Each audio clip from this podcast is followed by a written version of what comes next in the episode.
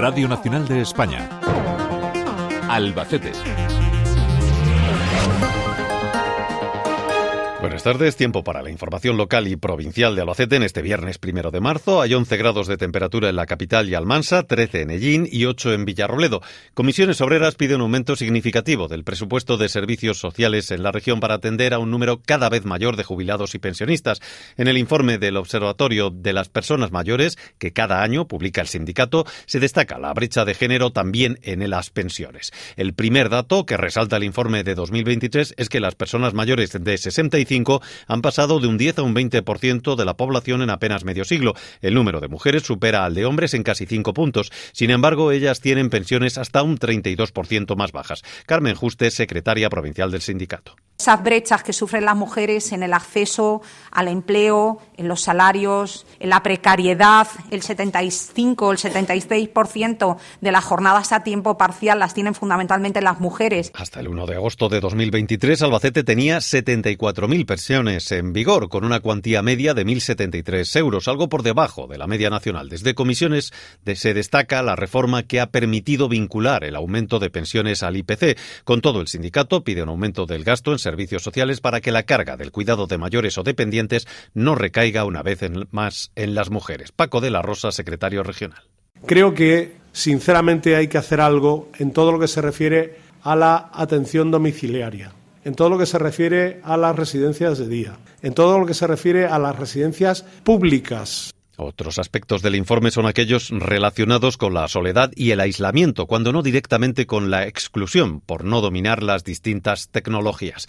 Y el porcentaje de población en vías de iniciar un negocio o con un proyecto recientemente creado crece en Castilla-La Mancha. La principal razón para emprender es la necesidad de encontrar trabajo. Esta es una de las conclusiones que arroja el informe GEM sobre el emprendimiento en el curso 2022-2023. Juan José Jiménez, director del informe. La motivación sigue siendo la misma, es una motivación por necesidad, no estamos en un parámetro que sea deseable, que fuera eh, emprendimiento por deseo, es decir, alguien que tiene un comportamiento proactivo para emprender, sino que estamos en un comportamiento reactivo para emprender, por falta de trabajo, porque los escenarios no son los deseables. El mayor interés por emprender se registra en el sector comercial y otro aspecto a destacar es que la brecha entre mujeres y hombres se va reduciendo progresivamente y el gobierno regional sacará a licitación este 2024 la redacción del proyecto de sustitución del Colegio Purificación Escribano de la Roda.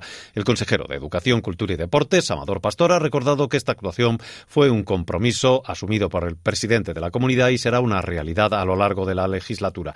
Pastor ha recordado que los presupuestos de Castilla-La Mancha para el 2024 contemplan una partida para esa redacción del proyecto a lo que se sumará en años sucesivos cantidades para su ejecución. Teníamos que conocer de primera mano pues, los trámites que ha tenido que hacer el ayuntamiento previamente para eh, comenzar con todos los procesos, tanto de licitación, de redacción de los proyectos, etcétera, para que este colegio sea una realidad en esta legislatura como se, como se comprometió. Amador Pastor ha avanzado que la Roda acogerá los días 23 y 24 de marzo el Campeonato de España de Esgrima, al que se ha referido como una de las grandes citas que servirá para dar visibilidad y relevancia al deporte de la espada. Y precisamente hablando de deportes, el Albacete se enfrenta hoy al Sporting de Gijón en el Molinón a partir de las ocho y media los asturianos han perdido tan solo un partido en su feudo y el Alba solo ha ganado uno fuera del Carlos Belmonte.